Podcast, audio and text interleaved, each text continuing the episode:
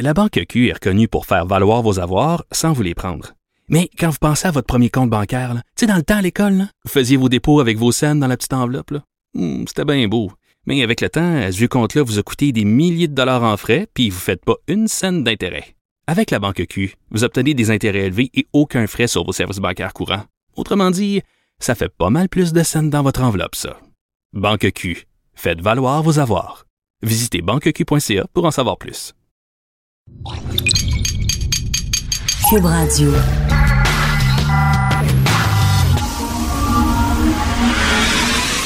De 10 à 11. De 10 à 11. Richard Martineau. Politiquement incorrect. Cube Radio. Bonjour, bon lundi, bienvenue à Cube Radio Politiquement Incorrect. Aujourd'hui, une journée historique si la nouvelle est vraie, parce que ça se peut que la nouvelle ne soit pas vraie. Un scientifique chinois qui a affirmé aujourd'hui avoir fait naître les premiers bébés génétiquement modifiés. Alors, voici l'histoire. C'est euh, deux jumelles. Leur papa est séropositif. Donc, euh, c'était, ils ont fait ça par euh, injection là, des bébés le laboratoire. là. Alors, euh, le papa a éjaculé sur une plaquette de verre, j'imagine, puis ils ont pris le verre de la maman, puis tout ça. Et ils ont fait deux petites filles. Mais sauf qu'ils ont, ils ont, ils ont modifié le gène des enfants pour pas que les enfants développent une infection VIH. Donc, ça les protège d'une éventuelle infection VIH parce que leur père, lui, est séropositif. Donc, ce qu'on fait, c'est qu'on fait comme couper le gène. En fait, comme si tu fais une faute de, frappe euh, sur ton ordinateur, tu reviens en arrière puis t'enlèves, euh, la, lettre de trop.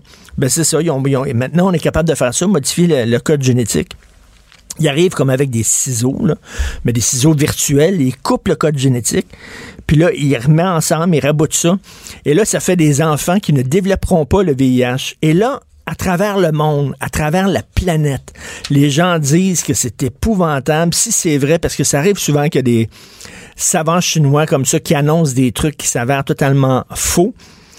Mais si c'est effectivement vrai, il y a des gens qui disent c'est dégueulasse, absolument épouvantable. Ce sont, ça va être des mutants, ces enfants-là. Mais moi, je dis pourquoi pas? Pourquoi pas? Pourquoi dire non à la science?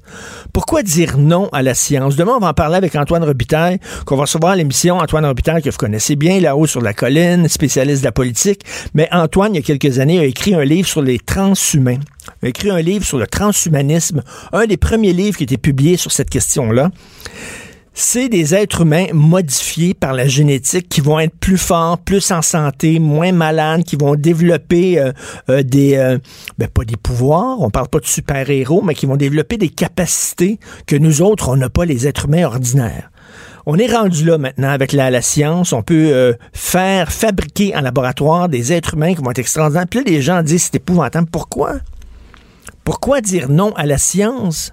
Hugo, Oui. Si, mettons, je te Tu disais... veux le modifier?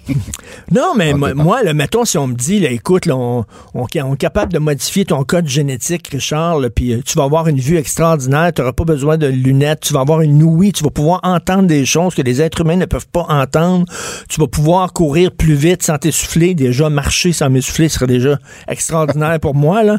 Tu vas pas, moi, je dirais, why not? Ben oui. Toi? Pourquoi pas? Ben pourquoi pas? Si on est rendu là. Ben oui. On peut ajouter, mettons, 15 ans à ta vie. On va être sûr, mettons, que tu ne développeras pas telle et telle et telle maladie. Là, on va pouvoir voir les enfants qui viennent, au monde. on va pouvoir dire, ah, cette personne-là, il y a une prédisposition à faire du diabète. Fait qu'on va modifier son code génétique. Et là, il fera pas de diabète. Puis là, on dirait non, c'est épouvantable, ça n'a pas de sens. Ben, je sais pas, pourquoi pas. La seule affaire, euh, Hugo, c'est qu'on va dire que il n'y a rien que les riches qui vont pouvoir se payer ça. Au début, oui. Comme n'importe quelle euh, nouvelle euh, invention scientifique, ça coûte cher au début. C'est certain qu'il n'y a rien que les riches qui vont pouvoir se payer ça. Mais après ça, j'imagine que le prix va baisser. Puis bon, ça a l'air que déjà, maintenant, faire décoder ton, ton génome, euh, ton code génétique, ça coûte pas très, très cher. Ça coûtait très cher au début, mais maintenant, tu peux le faire puis ça coûte moins cher. Ben c'est toujours comme ça aussi, là. Ben oui. Mm. Au début, euh, c'est, j'imagine les premières lunettes qui ont été inventées, les premières... Mais juste l'opération laser Oui, pour les yeux. Là, plusieurs années, ça coûtait vraiment cher. Là, maintenant, euh, C'est abordable. Ben oui. Ben oui, les premiers, les premiers voyages par avion, c'était seulement les riches, les très riches qui pouvaient voyager. Maintenant, bon, les gens de la classe moyenne euh, voyagent sans aucun problème. Je ne comprends pas, moi, de dire comme ça, d'être contre la science à tout prix. Puis c'est drôle parce que là, on dit, ouais, mais un gars euh, peut se transformer en femme. OK, bon, si s'il n'y a pas de problème, est-ce qu'un gars se transforme en femme, puis il n'y a pas de problème, est-ce qu'une femme se transforme en homme, puis moi, je vois pas de problème là-dedans, là?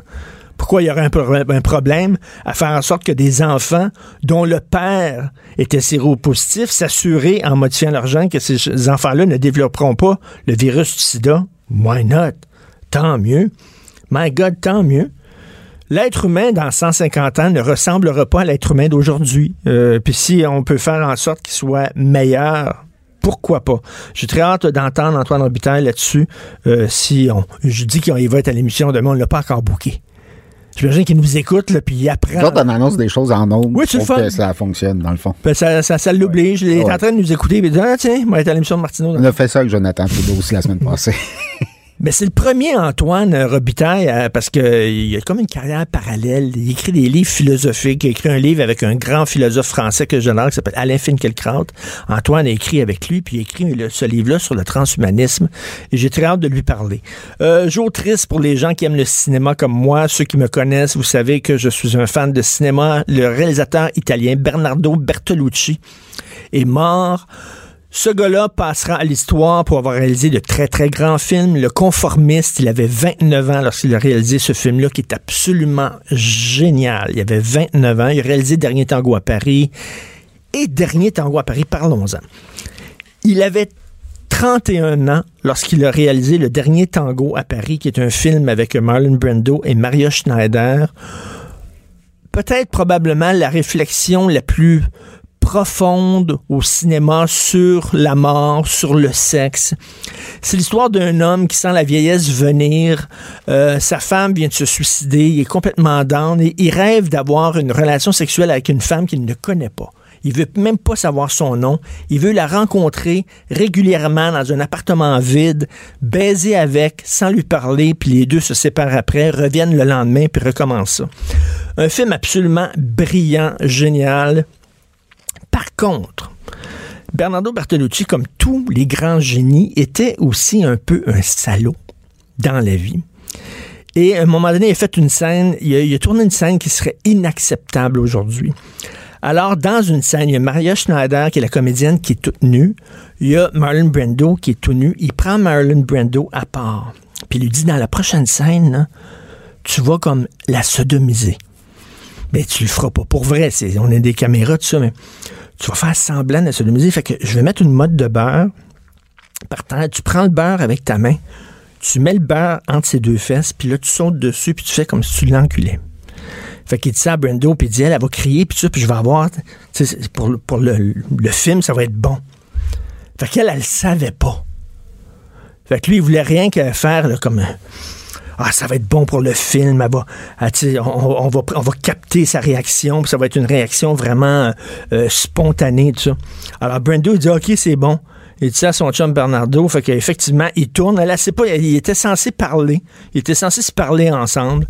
Elle est comédienne. Elle dit, bon, je, je suis tout nu, euh, j'ai ça. Puis je parle avec Marlon Brando. c'est. Là, il y a pogne, il y a sac par terre. Il pogne le beurre, il met ça entre les deux fesses, il baisse ses culottes, puis il fait semblant de la sodomiser. Elle, a part à crier, à pleurer et tout ça. Et on voit ça dans le film. C'était monté ici dans le film. Ça a bousillé sa vie à cette fille-là. Totalement. Après ça, elle est sombrée dans la drogue, dans l'alcool et tout ça. Elle est morte il y a quelques années. Ça a complètement scrappé sa vie. Elle faisait confiance à ce réalisateur-là. Elle était jeune. Elle s'est faite fourrer par lui. Et, aujourd'hui, après ça, il a demandé pardon dans les derniers, dans les derniers moments, dernières années. Bartolucci, dit, voyons donc, ça n'a pas de sens que j'ai fait ça. Mais le gars, il a fait ça. C'est très bizarre. C'est un film que j'adore, qui est un film grandiose, brillant, mais à chaque fois qu'il y a cette scène-là, t'es vraiment malaise parce que je veux dire, elle savait pas qu'elle tournait ça. Vraiment méchant Christy de quand même de faire ça, euh, ce réalisateur-là. Il y, en, il y en a plein de réalisateurs weirdo comme ça. Là. Polanski en est un autre et tout ça, qui sont considérés comme des grands génies, mais qui se comportaient quand ils faisaient leurs films comme quand même des salauds. Alors, euh, Bertolucci qui est mort, puis ça, ça va rester. euh, c'est un grand cinéaste, mais ça va rester en disant Hey, écoute, T'imagines faire ça? Maintenant, en tournée, tu, tu, dis à un, acteur, l'autre acteur, il sait pas, là, mais encore m'a dire, OK, go, tu y sacs un coup de poing gueule. Ça va être le fun. Puis tu, tu mets pas l'autre acteur au courant. Pense qu'il trouvera pas ça vraiment, vraiment drôle. Avez-vous lu la lettre extrêmement bizarre? On va en parler un peu plus tard dans l'émission avec Maître Michel Morin. Michel Morin, les, les, les parents d'Héloïse Dupuis.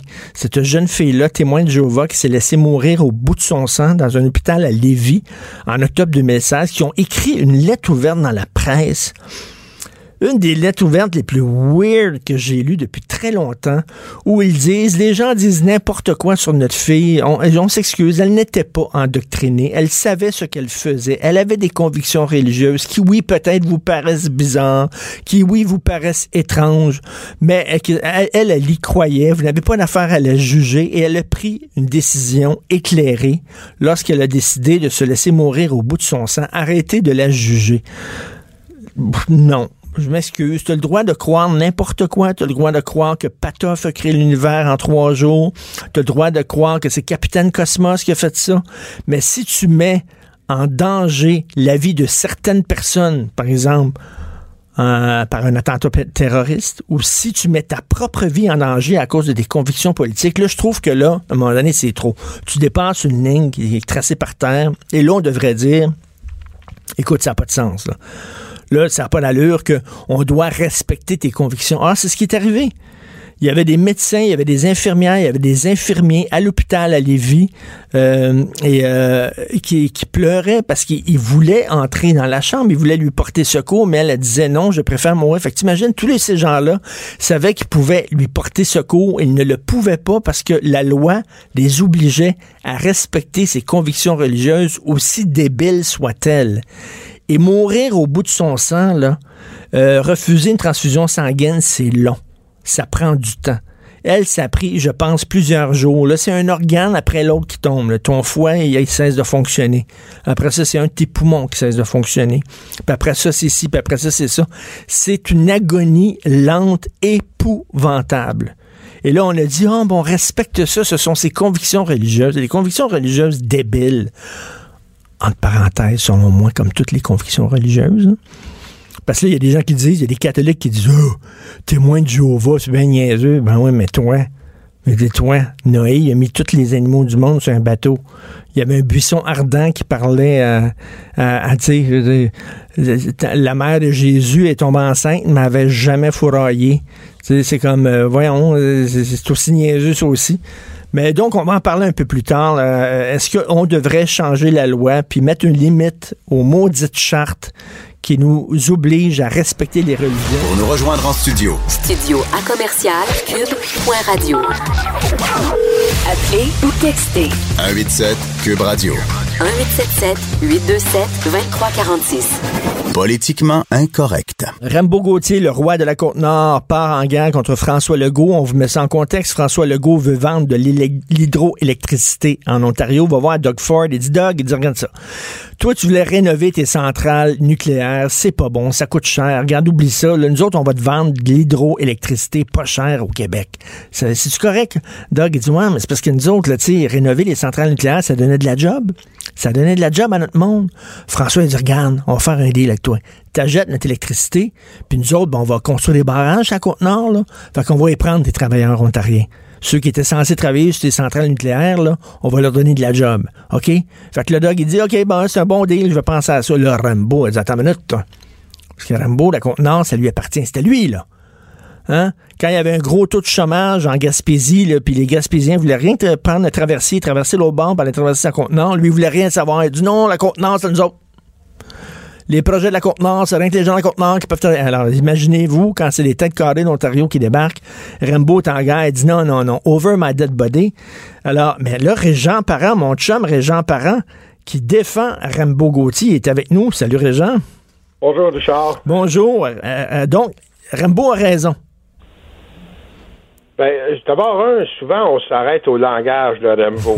fait qu'il faut, faut, dé, faut dépasser, là, le, parce que pour avoir représenté de cette catégorie de personnel-là dans ma vie, des fois, il y a des gens qui ont, ils ont moins de mots pour euh, euh, exposer leur idée. Mais au-delà, je veux dire, du langage, je dirais ce que, ce que le- le- le- la, la situation met en, en exergue, c'est d'abord, je veux dire, il y a, y a- il y a des règlements, il y a des, euh, il y a des lois au Québec. Comment, euh, quand tu es premier ministre, tu te présentes chez le voisin, tu dis, ben, diable les lois, je veux dire, euh, le, travail en français, euh, c'est accessoire, puis euh, la réglementation sur les chantiers de construction, c'est accessoire. Mais c'est une réglementation gouvernementale, là, c'est bien pas la réglementation de Rambo Gauthier. Fait que donc, dans ce sens-là, je veux dire, le, le premier ministre euh, a fait preuve d'ignorance. Moi, je pense que d'abord un, puis là, je, je, je vais même pas au fond. Moi, je suis pas sûr qu'on a besoin de barrages supplémentaires. La preuve, c'est que euh, Appuyap, qui, qui, qui était lancé par les libéraux dans le précédent gouvernement, je veux dire, là, c'était mis sur la glace par euh, euh, le, le- le gouvernement caquiste. Donc, il faudrait avoir une vision un peu plus claire de qu'est-ce qu'on veut faire avec l'électricité. Est-ce que c'est l'hydroélectricité la meilleure formule dans le contexte québécois? Est-ce qu'on en a trop, pas assez? Est-ce que l'éolien aurait mérite euh, d'être développé, je veux dire, dans les terres froides de- de- de- de- du Grand Nord québécois, des endroits les plus riches en vent de la planète, selon, selon certains experts? Moi, je pense qu'il y l'improvisation du côté gouvernemental. Et dans ce sens-là, ben, Carembo, lui, dit, oh, un instant, là, euh, avant de vendre nos emplois aux Ontariens, on va commencer par faire travailler le monde chez nous. Euh, à peu près tout le monde au Mais- Québec va être d'accord avec ça. Mais, mais si on vend de l'hydroélectricité à l'Ontario, puis ça nous rapporte de l'argent, c'est l'ensemble des Québécois qui vont en profiter. On va avoir des meilleurs systèmes de santé, on va avoir un meilleur système d'éducation, ça prend de l'argent, il faut que l'argent rentre dans les coffres. À un moment donné, euh, c'est bien beau siphonner le contribuable, mais ce serait le fun aussi s'il y a de l'argent qui rentrait d'autres Donc lui, il dit, regarde, on va faire un deal avec l'Ontario, pour bénéficier à l'ensemble des Québécois, là, pour que de l'argent qui rentre dans nos coffres pour vos programmes sociaux dorés, là, puis votre, vous aller avoir davantage de psychologues, puis de, de, de, de spécialistes dans les écoles, avoir de meilleurs soins de santé. Bon, on va faire un deal, on va prendre des travailleurs ontariens. Y a-tu le droit de faire ça, François Legault? C'est pas Rambo. Le Rambo, il a pas été élu par l'ensemble des droit, Québécois, là. Il peut pas le proposer dans le cadre de la réglementation actuelle, Richard. Comment ça? Pas. Il peut pas. D'abord, hein, je veux dire, euh, au il y, a, seulement le Québec, là, ça c'est une de nos distinctions. Ça doit être ça qui fait de nous autres une société distincte. Il y a seulement qu'au Québec que tu as des cartes de compétences dans des, euh, relativement à l'industrie de la construction. Fait que, mais les travailleurs ontariens n'ont pas de carte de compétences. Ils n'ont pas, euh, ils ont, ils ont pas le même régime de travail. Fait qu'il faudrait que tu modifies la, la- la réglementation québécoise pour pouvoir les Mais, accueillir. mais, mais on peut-tu on peut-tu faire des, des, des, des exceptions? Comme par exemple bon euh, Régent vous dites dans votre texte là euh, le texte était publié vendredi euh, que bon sur les chantiers de construction c'est la loi tout se doit tout doit se dérouler en français j'imagine que ça arrive des fois où on a besoin là, de l'expertise de travailleurs étrangers qui se connaissent mieux que nous autres dans certains domaines on les fait venir pour travailler de façon euh, temporaire momentanée sur un projet ces gens-là sont pas des francophones on les oblige quand même pas à apprendre le français pour venir travailler six mois ici j'imagine on en fait déjà des exceptions sur la langue française au travail là. Ben, encore là, oui, il y a des exceptions. D'abord, il y a la- je dirais la, quantité numérique de travailleurs dans une entreprise qui euh, met l'entreprise sous le couvert ou pas de la loi. En même temps, si tu vas chercher euh, un expert international pour euh, conseiller, euh, qui va agir comme consultant, euh, il va pouvoir parler dans sa langue, si c'est pas l'anglais, c'est l'italien ou l'allemand, mais en même temps, je veux dire, le chantier, lui, va se dérouler parce qu'on a eu le problème au CHUM où euh, c'est un consortium international qui avait hérité de ce partenariat privé-public. À un moment donné, euh, il voulait travailler en anglais, euh, la transmission des plans, des directives aux travailleurs en anglais. Ben, ça, ça n'a pas été long que l'Office s'est mis le nez là-dedans, puis, hop, un instant, il y a une loi au Québec et euh, le chantier, ça va être en français que ça va se passer. On ne se passera pas en anglais, là. Tu sais, c'est c'est pas un de hockey, là, dont on parle. là. On parle de construction de barrages. On le sait, c'est deux, trois, quatre, cinq ans, euh, des euh, milliers d'hommes et de femmes. Mais, ça, ça va créer, ça va créer de l'emploi. On dirait que Rambo, il aime mieux avoir zéro job qu'un peu de job. C'est-à-dire que si les, les- Ontariens n'achètent pas notre élect- hydroélectricité, on construira pas de nouveaux barrages. S'ils disent oui, on va l'acheter, là, on va construire des nouveaux barrages. Et là, ça va donner de la job aux gens de la Côte-Nord. Oui, il va y avoir un pourcentage de ce job-là qui va aller pour des travailleurs de l'Ontario, mais reste que ça va créer de la job pour les gens de la Côte-Nord. Si ça fait partie du deal, si on fait pas travailler les gens de l'Ontario, ils prendront pas l'hydroélectricité, on construira pas de barrage à Côte-Nord, puis il n'y en aura pas de job. Fait que Rambo, là, il y a mieux zéro job pour personne plutôt que, mettons, avoir, au lieu de 5000 jobs, ça va être 4000 jobs, puis 1000 jobs qui vont aller aux Ontariens. C'est quand même mieux. Je trouve qu'il se tire ben, un pied bien raide, là. Charles, Charles, Charles. Moi, là, il y a des vous à un moment donné, qu'on puisse faire des affaires, je te comprends, je conçois le raisonnement que, que tu portes. Mais en même temps, la réaction de, de, Rimbaud, je le disais moi-même dans mon texte, c'est peut-être primaire, là. sais, avant de vendre nos jobs à l'Ontario, il faudrait peut-être se parler, là. Il faudrait peut-être voir. T'sais, nous autres, on achète des voitures, euh, je veux dire, fabriquées en Ontario, mais euh, on n'a pas nécessairement de travailleurs québécois dans les usines euh, d'automobiles ontariennes. Là. Ça fait que, c'est quand tu commences euh, dans, dans, un pareil projet, moi, je pense que, d'abord, un, une vision claire du développement énergétique du Québec, c'est un minimum qu'on peut demander à François Legault. Là, là, ça semble pas. quoi? Ça semble improvisé. Là. On dirait qu'il a inventé, sorti ça de son sac là, comme ça sur une pinotte. Ouais, puis il cherche, il cherche comme euh, un grand projet. Puis ça, je peux le comprendre. Si j'étais à sa place, fort probablement que je gâterais un fond de tiroir pour trouver un grand projet qui va me mettre la map, comme Bourassa l'a fait, comme l'évêque l'a fait. Et lui, à son tour, ben, il veut laisser un héritage aux Québécois. Ça, je respecte ça. Puis, je veux dire. Mais là, c'est parce qu'on là, on peut pas exploiter le gaz de schiste, les environnements vont crier. On peut pas exploiter le pétrole parce que Dominique Champagne va crier. On peut pas faire ça, on peut pas faire ça. Là, il dit, regarde, l'hydroélectricité, c'est quand même la moins pire de toute la gang. Fait qu'on va, on va construire des barrages. Il fut un temps, on était fiers de nos barrages des années 70 quand on construisait des gros barrages. On était contents. Il dit, on va construire d'autres barrages. Mais là, même là, il serait pas capable parce que Rambo est pas content. Alors, oui. Là, d'abord, on faut démêler. la proposition qu'il a faite en, Ontario, dans le cadre actuel de la loi, là, ça passe pas. Ça passe pas dans le cadre de porte. Fait que déjà là, je veux dire, il y, a, un petit côté improvisation, on s'entend. Avant de proposer de quoi à ton vis-à-vis, tu dis, euh, on peut explorer, on peut regarder, mais moi, je pense que ça c'est un mauvais message que de passer, euh, euh, dire, on, on arrive sans même avoir étudié, sans même avoir examiner la situation. Puis je l'ai dit, là, les caquistes, eux autres mêmes, là, ils viennent de rejeter euh, un projet sur euh, avec les Inuits sur le projet appuyable. Là. Ben oui, mais Hydro, Hydro-Québec, le, boss d'Hydro-Québec lui-même, Éric Martel, il dit qu'on ne fait pas d'argent avec ça, on va, on va perdre de l'argent avec ça. Lui-même dit que c'est pas un bon projet. il dit qu'on a trop d'électricité. Ben, si on a trop, là, c'est pour voir comment est-ce qu'on va l'écouler, comment est-ce qu'on va l'épuiser. Ben justement, là, on pourrait en vendre à, l'Ontario. L'Ontario, on pourrait en vendre, mais il demande cette condition-là, c'est fait de travailler non, non, nos gars. Il n'a rien demandé, Doug Ford. Là. Puis euh, moi, si on, regarde un peu les experts, je veux dire, en relation euh, intercanadienne, là, euh, le discours est plutôt de dire que les relations commerciales avec l'Ontario c'est plutôt mauvais de ce côté-là. Et si on veut vendre de l'électricité, on est mieux de regarder avec le nord euh, des États-Unis. Mais là, encore là, je n'ai pas prétention d'être un expert. Et en même temps, je dis, avons-nous des besoins? Quels sont, c'est, de quel ordre ces besoins-là? Euh, jusqu'où on va? à un moment donné. Pour, là, dessus je pense qu'on se rejoint, Régent. C'est effectivement, il peut pas, il peut pas improviser ça comme ça. Ça prend un plan, puis ça prend tous les acteurs euh, euh, du milieu soit d'accord en disant OK, on s'en va vers là, puis tout ça. Là. On dirait qu'il a sorti ça comme ça de sa sacoche. Ah, j'ai une idée, là, on va faire travailler les gars en Ontario. Ben, c'est ça. Et c'est là que je dis, et c'est là que je dis, Rambo, malgré sa réaction primaire, il n'a pas complètement tout à fait tort. Je voudrais pas qu'on fasse un X à la déclaration de Rambo strictement sur euh, sa manière un peu mm. moins courtoise que d'autres d'exprimer sa passé, mais en même temps, ben, moi, je dis au premier ben, ministre, ben, réfléchissez. Mais c'est-tu, François Legault qui mène ou ce sont les chefs syndicaux qui mènent le Québec?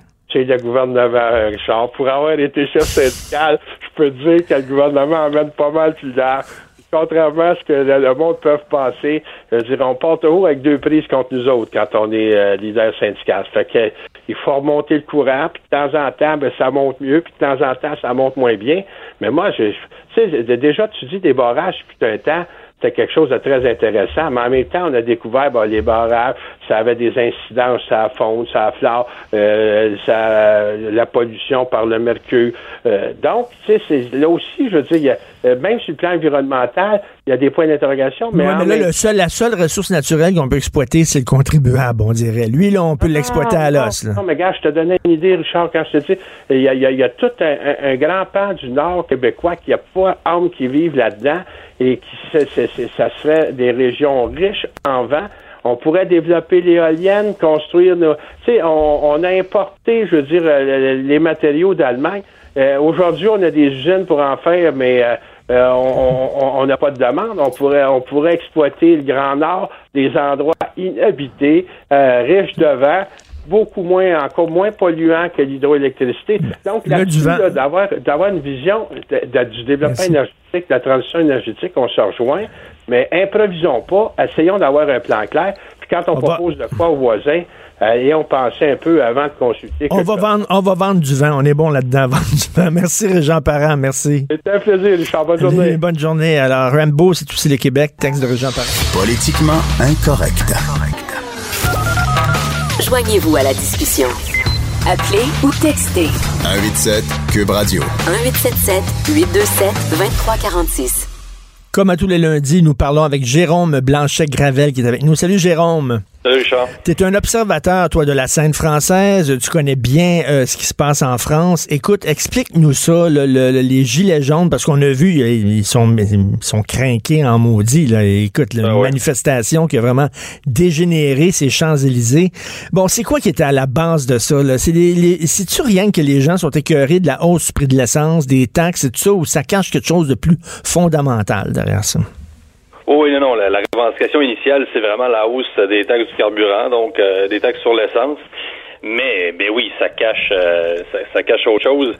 C'est un mouvement euh, ben, qui regroupe un peu bigarré. Hein. C'est un, mouvement qui regroupe toutes sortes de, forces politiques, mais en gros, on pourrait résumer ça brièvement là, par c'est une des manifestations populistes. Là. par contre, quand, les Français en ont vu d'autres. Hein. Par exemple, on s'excite beaucoup euh, au Québec, puis on, est très impressionnable au Québec. On dit, mon Dieu, regarde les manifestations, il y a du feu, il y a des choses, en, des barricades et tout. Tu sais, les Français, là, depuis la Révolution française, euh, Richard, tu sais qu'ils en ont vu pas mal et on le sent très, très chaud. Ceci dit, ça reste une manifestation, c'est la, plus grande manifestation du, règne de Macron jusqu'à présent. Mais Jérôme, c'est-tu vrai ça que c'est piloté par l'extrême droite, que c'était c'est Marine, Marine Le Pen qui est derrière tout ça, etc.? Non, non, non, pas. Moi, je pense pas. C'est justement, c'est un, un, mouvement qui est très bigarré, donc c'est, on sait pas exactement. Ça, ça émerge vraiment. Là, c'est vraiment un mouvement des, classes populaires. Puis, euh, oui, effectivement, il y a des gens des classes populaires en France qui votent à Front National, qui votent à droite. Pourquoi? Parce que la gauche ne se préoccupe plus euh, de ce que vivent réellement les classes populaires depuis euh, depuis à peu près 20 ans en France. Parce que la gauche aujourd'hui défend en priorité les minorités. Ensuite, beaucoup plus tard beaucoup plus tard le peuple. Euh, ça fait un moment là, que la gauche a abandonné euh, les, classes, la classe ouvrière même en, France. Et, euh, et, écoute, le 17 novembre, il y avait eu 282 000 gilets jaunes qui s'étaient rendus à Paris. Il y avait eu de manifs. et là, samedi dernier, la moitié, la moitié moins de ces gens-là, 106 000.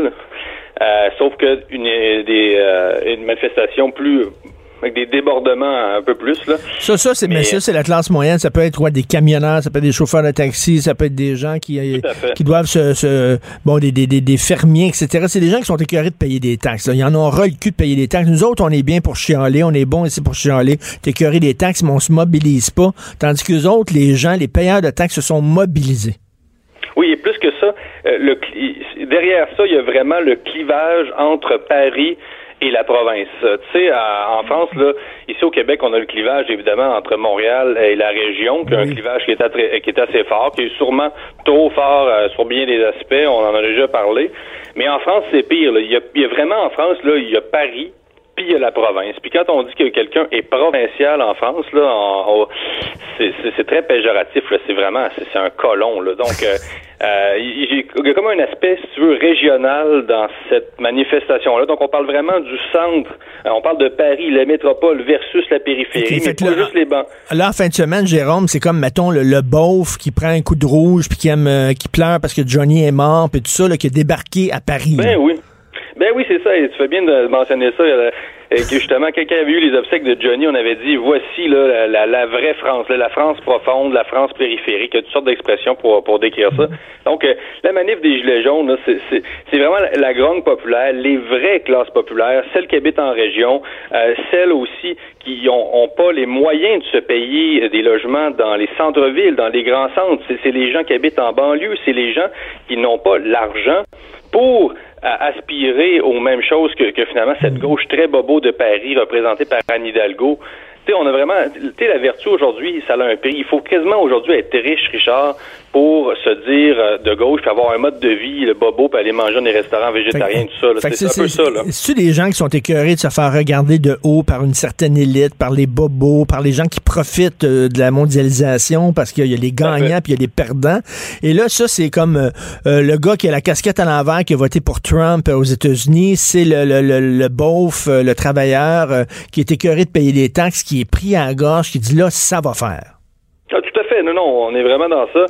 Euh, quand on dit le populisme, hein, le peuple, c'est euh, c'est vraiment ça. Mais Macron euh, représente ça, hein, c'est cette caste. tu sais, puis les, tu sais, les présidents français aiment beaucoup ça, là, la jouer monarque et tout. Donc Macron a joué sur cette image-là de, de, président monarque et il s'est présenté comme euh, ben, comme euh, un président, c'est ça qui était vraiment au-dessus de ses affaires. on l'appelait, on l'appelait Jupiter, là, avec omnipotentiel, tous les pouvoirs. Et donc, moi, je pense que ça va revenir en pleine face, là, Macron. Euh, moi, je pense que sa popularité pourrait dégringoler. Je ne sais pas s'il va devenir aussi impopulaire que François Hollande. On, le pensait plus fougueux, on le pensait plus vif, plus plus intelligent, plus stratégique, Emmanuel Macron, que, que François Hollande. Mais, suis sceptique là, avec euh, quand je vois ça. Là. Ça fait partie d'un vaste mouvement qu'on voit un peu partout euh, dans le monde. Hein, le peuple qui euh, soudainement dit écoutez-nous, le vous vous parlez entre vous autres, là, les gens qui les gens d'en haut, les gens de la haute, les, les, élites médiatiques, les élites des finances, les élites du showbiz, etc. Vous parlez entre vous autres, vous nous laissez tomber. ces gens-là, monsieur, madame, tout le monde, on les entend un peu un peu crier un peu partout à travers le monde. oui, non, Bolsonaro au Brésil, c'était ça. Salvini en Italie, c'est ça. Euh, non, ce mouvement-là est mondial. Trump, évidemment, aux États-Unis, c'est ça. Et, euh, en France, ben, ben c'est ça, ça, donne le, mouvement des Gilets jaunes. Je ne sais pas si ça va s'étioler, si ça va s'essouffler progressivement. Euh, c'est à voir, ceci dit, c'est vraiment symptomatique d'une rupture, si tu veux, dans, le climat social. C'est peut-être le, C'est peut-être le mai 68, justement, du, petit monde. Tu sais, mai 68, c'était des enfants de bourgeois qui se révoltaient contre leurs parents. C'est une danse de bacon euh, d'enfants gâtés, mai 68. Euh, là, c'est peut-être un mai 60. je, sais pas si t'es d'accord avec moi, mais c'est comme ça que je vois ça, là. Mais... ben là, c'est des adultes là, qui, qui se révoltent plus que des ados aujourd'hui, mais, mais, mais l'image, elle est pas mauvaise parce que même hier, écoute, il y avait des des, des gilets jaunes là, qui, qui prenaient des pavés, là, tu sais, euh, donc des, des pierres là, qui euh, de la route, là, donc euh, qui, qui, arrachaient ça puis qui tiraient ça aux policiers en référence un peu à mai 68. Non, non, c'est un peu le mai 68, si tu veux, de des, des, classes des, des, classes populaires abandonnées par le pouvoir politique français, qui, qui paraît de plus en plus déconnecté de sa population, très parisien. C'est Paris Saint-Germain là, tu sais, qui mène qui mène la France et et donc, euh, non, non, c'est la, vertu ostentatoire des, des, euh, des élites parisiennes. Attention, attention, la France périphérique est de retour. Écoute, euh, ce qui se passe aux États-Unis, une gang, on dirait que les frontières, ça veut plus rien dire maintenant. Tu peux traverser ça, là. C'est rien qu'une ligne qui est tracée dans le sable, et plus de problème. Là, à un moment donné, ça, ça va faire. Là, ce qui se passe aux États-Unis, tu peux pas accepter comme ça des milliers de gens qui disent, nous autres, on va traverser illégalement la frontière. Voyons donc.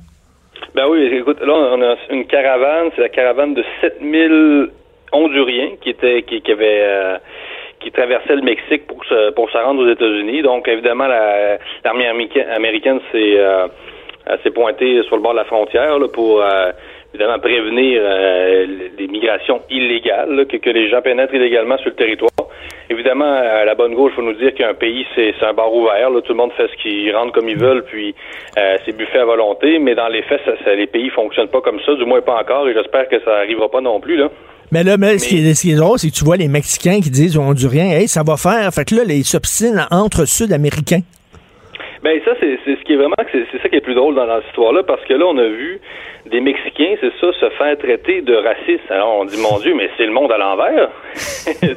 on dit toujours que c'est Trump le, raciste par excellence qui, euh, bon, la construction du mur entre le Mexique et les États-Unis, donc c'est le mur de la honte, c'est le mur du, fascisme postmoderne 2.0, je sais pas trop quoi. Euh, et même, euh, j'ai une copine mexicaine qui m'a envoyé une vidéo virale au Mexique, ça a été vu, je pas combien de millions de fois, et c'est un migrant hondurien qui se plaint de la bouffe mexicaine qui lui est donnée par les policiers, genre des, des tacos, burritos, ces affaires-là. Et là, ça le fait le tour du Mexique, Richard. Là, les gens se sont mis à le bâcher, mais pas à peu près. Les gens se sont dit, mais qu'est-ce que c'est que ça? Il, il veut pas, il veut pas notre bouffe. On, veut pas de lui. C'est un manque de respect envers le là, donc, donc c'est pas entre les États-Unis et le Mexique nécessairement. C'est aussi entre les entre les Mexicains et les Honduriens. C'est certain que ça crée des problèmes quand il y a des milliers de gens qui ne respectent pas tes frontières puis qui débarquent comme ça, comme les Honduriens ont fait. Les autres, ils ont traversé la frontière du Mexique. Boum comme ah, mais c'est les deux. C'est ça qui est drôle C'est ça le grand paradoxe. C'est ça qui est, drôle à observer. Il y a la, frontière, évidemment, euh, militarisée entre les États-Unis et le Mexique, mais maintenant, le Mexique va militariser sa frontière avec euh, le Guatemala au sud, là.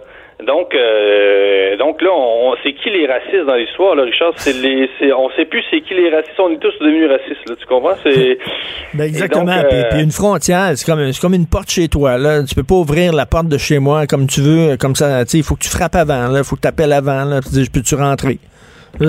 Mais moi, j'ai, oui. J'ai toujours trouvé aussi que c'était très facile. Tu sais, nous, au Canada, on habite un pays nordique, on est en haut de l'Empire, on est en haut des États-Unis.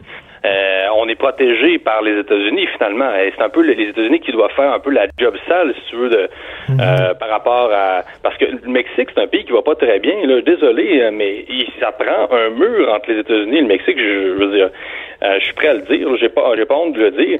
Ça prend un mur, ça prend une frontière parce que euh, le Mexique, c'est un pays qui est pratiquement en guerre civile. C'est un euh, narco-État. Puis je m'excuse, si là, il y avait des milliers de Mexicains qui traversaient nos frontières, on serait pas nécessairement mieux dans notre réaction que les Américains. Nous autres aussi, on dirait, hey, wow, ça va faire. Effectivement, on se poserait des questions. C'est tout le temps qu'il nous reste. Merci, Jérôme.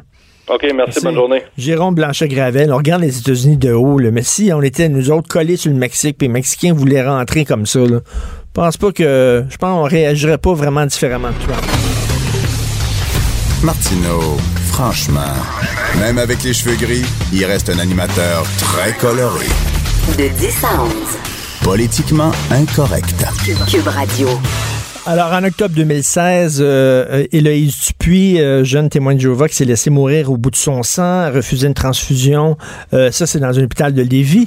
elle est là, en fin de semaine, une lettre écrite par ses parents, Gisèle Marchand et Alain Dupuis, qui ont, a une lettre qui a été publiée dans la presse. arrêtez de dire n'importe quoi sur notre fille. Elle n'était pas endoctrinée. Elle savait ce qu'elle faisait, respecter ses convictions religieuses. C'était un choix éclairé et, et volontaire. Nous allons en parler avec Maître Michel Morin, qui est avocat, qui a écrit un livre, Les témoins appelés à la barre. Bonjour, Maître Morin. Allô, Richard, ça va bien? Très bien. Votre réaction à cette lettre-là? Ben, ma réaction, c'est que je l'ai lu et relu et il y a beaucoup de mensonges, de demi-vérités et de distorsions de la réalité. Ça, les distorsions ah de la réalité, c'est une des forces des témoins de Jéhovah, d'ailleurs. Regarde, je vais en passer quelques-uns rapidement en rafale, Richard. D'abord, il y a un pléonasme euh, dans le début du texte où on dit certaines personnes affirment que euh, Héloïse aurait été manipulée à, manipulée à son insu. Euh, bon, les gens, évidemment, qui sont manipulés l'ignorent toujours. Ben dire, par sa nature même, la manipulation, ça se fait à l'insu des gens qui en sont victimes. Euh, et il, mentionne le fait que sa fille Héloïse elle pouvait pas avoir été manipulée, endoctrinée, puisqu'elle était donc, euh, elle était, elle était intelligente, brillante, avait eu une médaille à la fin de son secondaire. Ça, ça, veut, ça veut rien dire. Ça, veut rien dire. Écoute, Richard. Écoute, il y a des gens d'Hydro-Québec qui n'étaient pas des imbéciles puis qui sont tombés dans le temple solaire. Connais-tu Mohamed Atta? OK? Ce gars-là était un architecte, un homme brillant. De 9-11. Et, c'est ça. Et il était dans l'avion qui euh, a crashé dans la tour nord du World Trade Center le 11 septembre. Un ingénieur brillant. Exact. Alors, endoctrinement et haute intelligence, je veux dire, il n'y a pas, a pas d'obstacle parce que tu es intelligent ou instruit à ce que tu sois endoctriné. Absolument pas. Et il mentionne, et ça, ça m'a fait sursauter, la décision d'Héloïse n'est pas le fruit de son endoctrinement. Euh, Pardon. Je veux dire, Ben es-tu capable de trouver dans l'histoire de la médecine des gens qui sont pas témoins et dont la vie est en péril et qui a dit non, je veux pas de transfusion sanguine? Non. Je veux dire, c'est strictement les témoins de Jéhovah qui, qui refusent ça. Il mentionne aussi, ça c'est un mensonge, il dit le rapport du coroner dit que le refus de, de ma fille était libre et éclairé. C'est faux. Le rapport du coroner dit qu'elle a refusé, ce qui est vrai et on ne nie pas, euh, mais c'était pas libre et éclairé. Et c'est ça, justement, qu'on va en parler du côté libre et éclairé. C'est-à-dire que... Ben, Puis là, Ouais, elle dit- là, ils disent, là, Manon Boyer, c'est la tante. On l'a eu, la tante d'Éloïse, là, il y a quelques temps. Eh Elle n'arrête pas de parler aux médias, puis elle dit, elle était pas proche de notre fille. Ben, savez-vous pourquoi elle était pas proche de votre fille? Parce qu'elle avait pas le droit de la voir, parce que les gens, les témoins de Jéhovah, ils ont pas le droit de voir des gens qui sont pas témoins de Jéhovah. Ben, effectivement, et encore plus Ils sont maintenus quand ils sont patients. Quand ils sont patients, le comité de liaison hospitalier accourt et ils font une vigile, je veux dire, dans la chambre, et les non-témoins ne peuvent pas rendre visite à la que c'est patiente. vrai? Eux autres semblent dire que c'est pas vrai qu'il y avait des goons, euh, des témoins de Jéhovah devant la porte euh, d'Éloïse Dupuis pour filtrer ceux qui pouvaient aller la voir, ceux qui pouvaient pas aller la voir. Moi, j'ai parlé à la tante d'Éloïse, puis selon ce que j'ai lu, moi, il y en avait des gens là, qui gardaient la porte. Effectivement, il y en avait. Il y en avait, tout à fait. Il y en avait. Il le nie dans la lettre, mais il y en avait. Mais, Bon. Et là, et c'est là que je vais arriver au corps de l'affaire. C'est-à-dire que euh, on parle tout le temps de l'article 2 de la charte qui consacre la liberté de croyance religieuse. Fine. Mais moi, mon, en tout cas, mon point, c'est que euh, à partir du moment où un mouvement religieux, une secte comme les témoins, arrive avec des arguments pseudo-scientifiques médicaux à l'appui de sa doctrine, ça marche plus. On échappe à la protection de la charte à ce moment-là. C'est parce que moi, là, mettons, si je fais du charlatanisme, puis je dis que je peux euh, guérir n'importe quelle maladie, le cancer, en temps ruban, Oui. en, en temps roulant dans du saran wrap, Oui. euh, il y a quelqu'un qui va me dire, ben non, t'as pas le droit de faire ça, puis je vais avoir soit une amende, une peine de prison. Eux Effectivement. autres peuvent dire n'importe quoi, Oui. puis euh, dire, euh, c'est pas bon de mélanger le sang, puis tout ça, puis il y a pas de problème. Il n'y a pas de problème. Tu Non, sais non. que jusqu'en 52, les, les témoins, euh, c'était interdit d'être vacciné si on était témoin. Il y a eu plein de morts. On a interdit la vaccination parce que Jéhovah était contre. Et en 52, on a dit laconiquement, euh, une étude des Écritures nous, a- nous, amène à conclure que finalement, Jéhovah est d'accord avec les vaccinations. Là, écoute bien. Les transplantations d'organes, ça a été très longtemps interdit. Et en 60, ben, et le, le sang, jusqu'en 45, on encourageait les transfusions sanguines. Et, et de 45 à 61, c'était laissé à la conscience de chacun. Et c'est juste en 61 qu'on a commencé à dire vous allez être exclu si vous acceptez du sang. Alors, écoute bien la joke. En 77, il y a eu des articles, des publications de témoins où on disait une euh, transfusion sanguine, c'est l'équivalent donc d'une greffe d'organes. Ce qui est vrai, en fin de compte, techniquement, c'est vrai que c'est l'équivalent. Et en 80, on a levé l'interdit sur les transplantations d'organes. On a dit, finalement, Jéhovah est d'accord. Mais, mais on a continué à dire que le sang... Ben, tu sais, mais, mais, mais c'est très intéressant, très intéressant ce que vous dites. Puis, euh, tu sais, c'est bien beau les chartes, euh, puis c'est bien beau la liberté religieuse, puis respecter les convictions des gens. Mais selon moi, quand ça met soit ta vie ou la vie des autres en danger, euh, là, à un moment donné, la charte ne s'applique plus. Je sais pas, là, est-ce qu'on... Mais moi, Tu ce sais que, où ce on que je dis, c'est quand, ligne, ce n'est plus, quand ce n'est plus des arguments religieux mais médicaux. On, on, on dit que les substituts sanguins peuvent, euh, dans tous les cas, peuvent, euh, peuvent, euh, peuvent rétablir les, les, les patients, ce qui est faux. Dans les cas d'hémorragie hémorragie massive, ça marche pas, les substituts sanguins.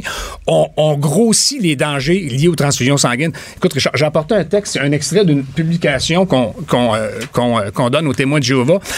Juste pour te mentionner, OK, la FDA, la Food and Drug Administration aux États-Unis, suit de près à la loupe les cas de transfusion sanguine aux États-Unis où il y a des complications, OK? Euh, en 2013, par exemple, il y a eu directement ou indirectement, on- un maximum de 53 décès sur le sol américain, sur des millions de transfusions sanguines qui sont peut-être liées à la transfusion. Dans le court texte que tu viens de voir là, Ben oui. on parle-tu de 53 ou de 30 à 300 000? et peut-être plus? Et peut-être, écoute, sais. là, ça n'a pas de sens. Ah, non, non, mais, non, mais on peut-tu.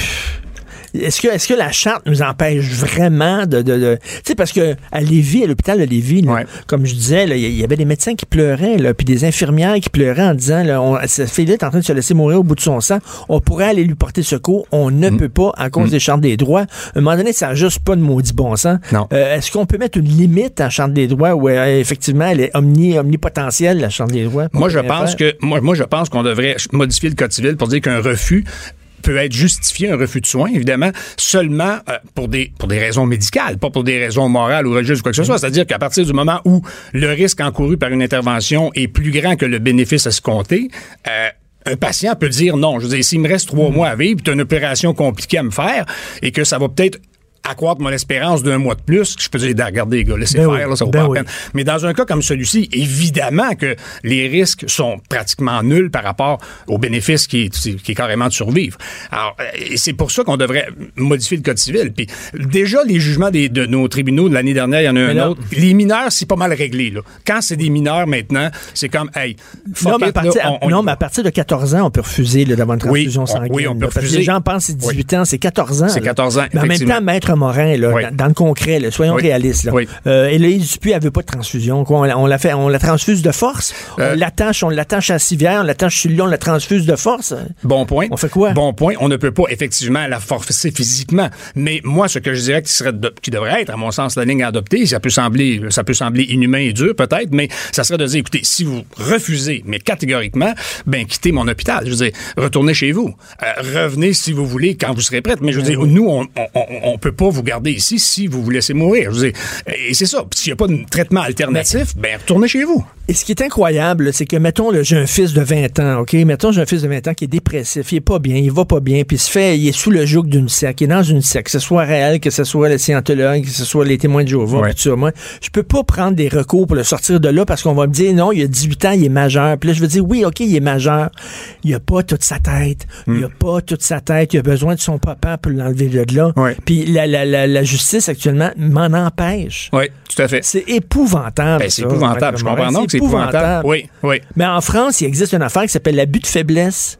Puis on peut poursuivre justement des groupes qui, qui, qui profitent de la vulnérabilité psychologique des gens pour leur faire faire n'importe quoi. On devrait avoir la même chose. On n'a pas ça ici. Non, non, non, malheureusement. Fait que, Puis- écoute, c'est le- paradis des sectes, puis des, des coucous, puis des gourous ici au Canada. Ouais, Ils sont ben- protégés en maudit. Ben, c'est un peu partout comme ça, parce que tu vois, la doctrine du sang n'est- est, est combattue nulle part. là. Je veux dire, euh, la doctrine du sang prime partout. Là, je veux dire, c'est la planète. Alors, euh, si on est, c'est pas, c'est pas unique au Canada, c'est pas propre au Canada. Si on se levait puis on, on, on légiférait pour la contrecarrer, la doctrine, ben ma foi, on serait des précurseurs. Tu sais, ça, ça- Et, et Sonia Lebel a l'air à vouloir, bon, elle veut discuter de ça, quoi, la nouvelle ministre de Justice. Cet hein? après-midi, on va rencontrer la ministre Lebel, puis la CAQ semble avoir une ouverture par rapport à ça. Évidemment, le, le Parti libéral avait aucune ouverture. C'était, on n'approchait pas de tout ce qui s'appelle religion avec une pôle de 100 pieds. Ben oui. Mais là, je le dis encore, on sort du religieux quand on invoque des mensonges comme, comme, comme celui qu'on a vu tantôt.